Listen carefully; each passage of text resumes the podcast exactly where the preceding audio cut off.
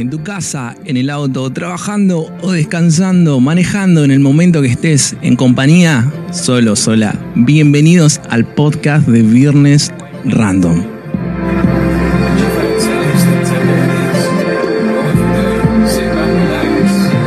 Un espacio para vivir, sentir y disfrutar juntos.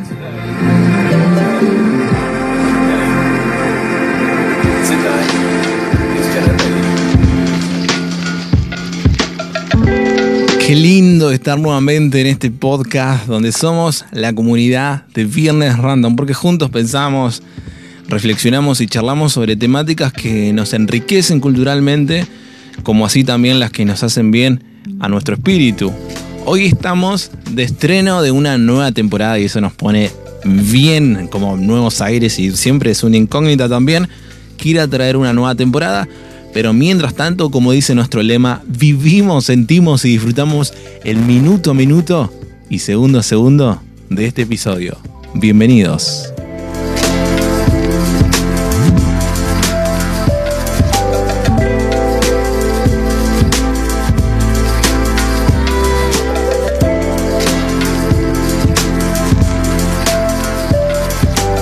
Hoy traemos un episodio muy sentido que nos conmueve a todos una parte de la historia mundial muy triste.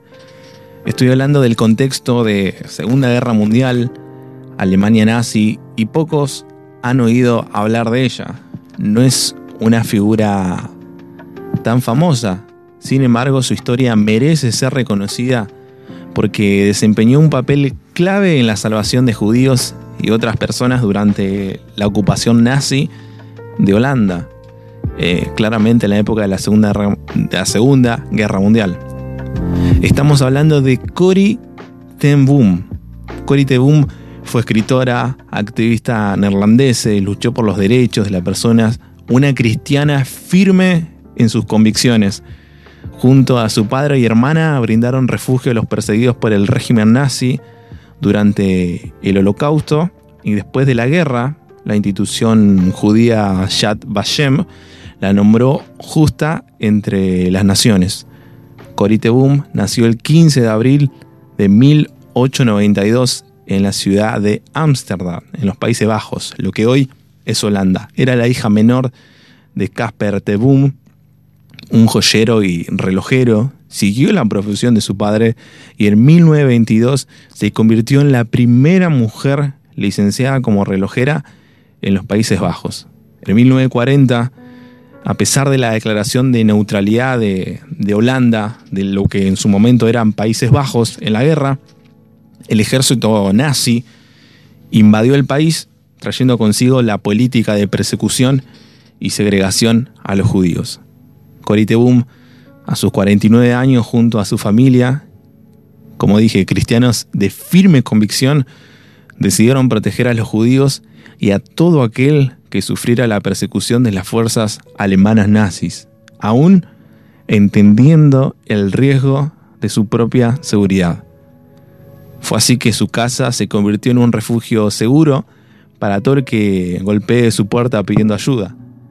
Fue así también que construyeron una habitación secreta para ocultar a sus protegidos y ensayaban la forma más rápida para poder conseguir esconder a los huéspedes en caso de que la Gestapo irrumpa en el lugar. Es decir, hacían, hacían simulacros, también los alimentaban y le buscaban lugares más seguros a largo plazo y de este modo consiguieron salvar la vida de cientos de personas. Vamos a ir imaginándonos, para empezar, era una casa holandesa con el estilo propio de la época, tres pisos de altura, aunque tamaños reducidos, y escalera en forma de caracol. En el primer piso estaba la relojería, en el segundo vivían, y fue en la segunda planta de la casa, en la propia habitación de Cory, que se construyó este escondite, este refugio, donde la entrada estaba disimulada por un armario, que consistía en un espacio alrededor, para que tengas una idea, de dos metros y medio de largo, por 70 centímetros de ancho. Tenía la capacidad como máximo de unas 6 personas en forma simultánea que tenían que estar de pie y sin moverse. Y cada vez que sonaba la alarma, un timbre pequeño que tenían oculto en la escalera, la gente tenía un poco más de un minuto para ocultarse en ese sitio, llevando consigo las pertenencias. Y allí quedaban hasta que pasaba el peligro, en absoluto silencio y completa inmovilidad. La familia Tebum, la familia de Cory, tomaron todo tipo de medidas para no ser descubiertos, pero la Gestapo era muy peligrosa y también tenía sus métodos. Así fue como un día, a principios de 1944, un hombre entró al negocio de los Tebum y le dijo a Cory que él y su esposa eran judíos, que necesitaban dinero para poder sobornar, eh, coimear, le decimos en Argentina, a un policía. Ella le respondió que podía ayudarlo. Ese hombre fue, ese mismo hombre que se hizo pasar por judío, fue el que el 28 de febrero del año 1944 los delató a la Gestapo, la policía secreta de los nazis. Allanaron la casa, arrestaron a Cory a sus 52 años, su padre de 84 años y su hermana Betsy de 59 años y también otros dos hermanos que ya estaban casados e independizados allá varios, varios años, pero que en ese momento se encontraban en la casa paterna y también los llevaron a la cárcel. Aunque la Gestapo sospechaba que había gente escondida en alguna parte, revisó cuidadosamente todo el edificio, todo el edificio, pieza por pieza, lugar por, por lugar, pero no consiguieron encontrar el refugio. En el refugio secreto, la habitación oculta, quedaron escondidos cinco judíos y no los encontraron. Pero, ¿qué pasó? Ya en prisión, cuando fueron detenidos, los llevaron a la cárcel, cuando a Casper, el padre de Cory, le fue informado que podía ser condenado a muerte por salvar a judíos, él dijo esto, sería un honor dar mi vida por el pueblo elegido por, de Dios. Y en cierta forma, así fue, porque murió a los 10 días de ser detenido, a los 84 años de edad. Cory y su hermana Betsy estuvieron en tres cárceles diferentes durante los siguientes 11 meses después de su arresto, hasta el 8 de septiembre de 1944, donde las dos hermanas fueron transferidas a un campo de concentración en Alemania. En el viaje, las hermanas pudieron esconder una Biblia en una bolsita colgada en el cuello de Cory ellas fueron enviadas al campo de concentración de Ravensbrück, cerca de Berlín, en Alemania. El campo de exterminio de Ravensbrück, en el que murieron entre 30.000 y 90.000 mujeres. Para dar más contexto, Ravensbrück fue el único campo de concentración nazi construido para mujeres. Es por eso que las dos hermanas, Cory y Betsy, tuvieron que soportar vergonzosas inspecciones en una ocasión totalmente desnudas ante los oficiales nazis, los golpes, azotes, piojos en los colchones y en todas las detenidas, las moscas, las enfermedades e insalubridad, el hambre y los trabajos forzados en medio de temperaturas heladas. Fue ahí donde Cory y Betsy sintieron un llamado a no permanecer pasivas y empezaron a ministrar, empezaron a compartir el Evangelio. Luego la misma Cory expresa en su libro El refugio secreto, nuestra Biblia era el centro de un círculo de ayuda y esperanza cada vez más amplio, como vagabundas apiñadas alrededor del fuego ardiendo. Nos reuníamos para poder recibir luz y calor en nuestro corazón.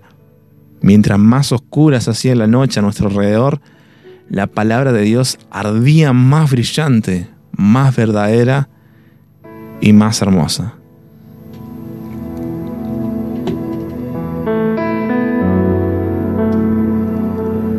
Betsy, su hermana de Cory, de 59 años, murió al poco tiempo de llegar ahí. No logró soportar las privaciones y todo el maltrato a la que fue sometida. Pero Cory volvió. A fines de 1944, y por milagro, sí que fue un milagro. Su nombre fue incluido en una lista de personas que debían recuperar la libertad.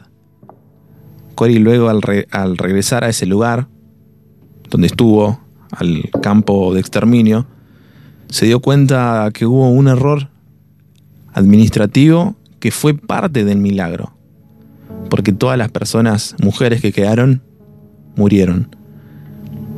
Regresó a Holanda y pudo recuperarse de los problemas de salud contraídos durante el tiempo en que estuvo prisionera.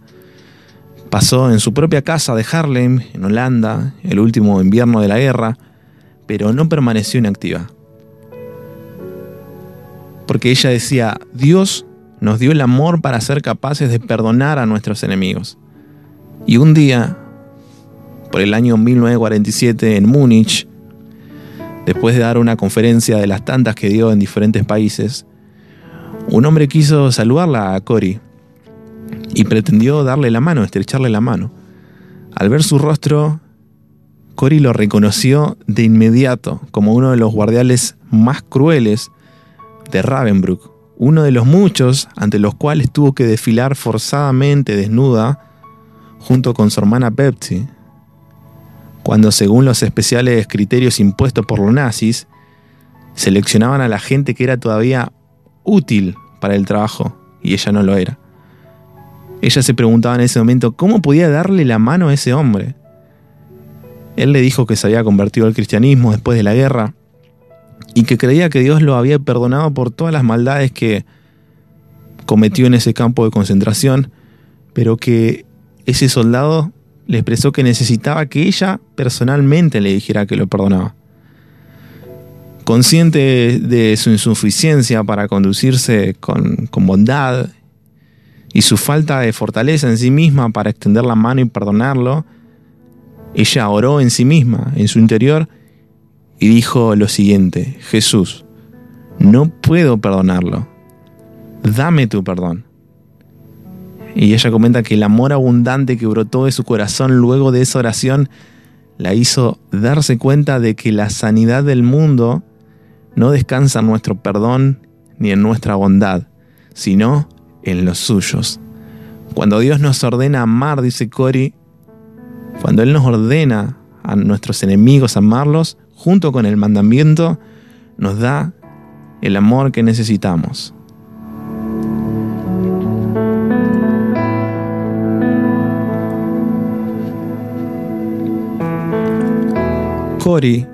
Después de abandonar el campo de concentración en Alemania, tras recuperarse de tan traumática experiencia, sintió que su vida era un regalo de Dios y que necesitaba compartir lo que ella y su hermana Betsy habían aprendido en el campo de concentración. No hay dolor tan profundo que el amor de Dios no pueda llegar a él. Dedicó su vida a compartir con los demás que no existe un foso tan profundo donde no pueda llegar el amor de Dios.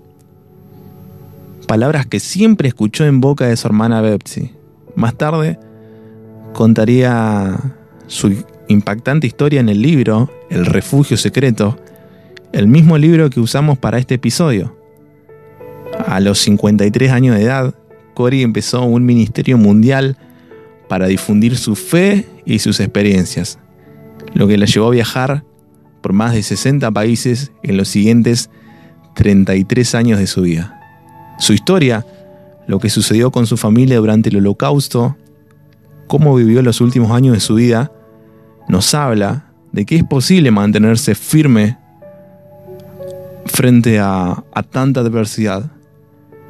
Y también posible poder encontrar esperanza en la palabra de Dios, aún en en lo profundo de una celda confinada y seguir confiando en el amor del Padre en medio de un campo de concentración nazi.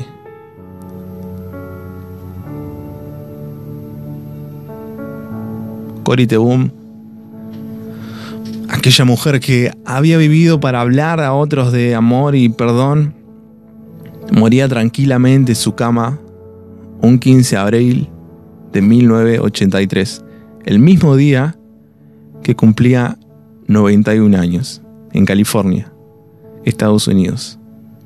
Cory recibió un bonito regalo, creo, de cumpleaños, al ser llevada al refugio secreto, más seguro y feliz. Nos despedimos con una frase de Cory.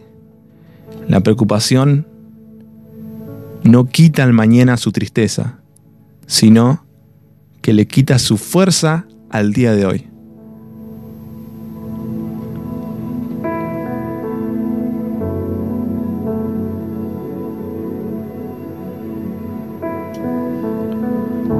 Que tengas muy buenos días, muy buenas tardes o noches. El tiempo es hoy. Esto fue Viernes Random.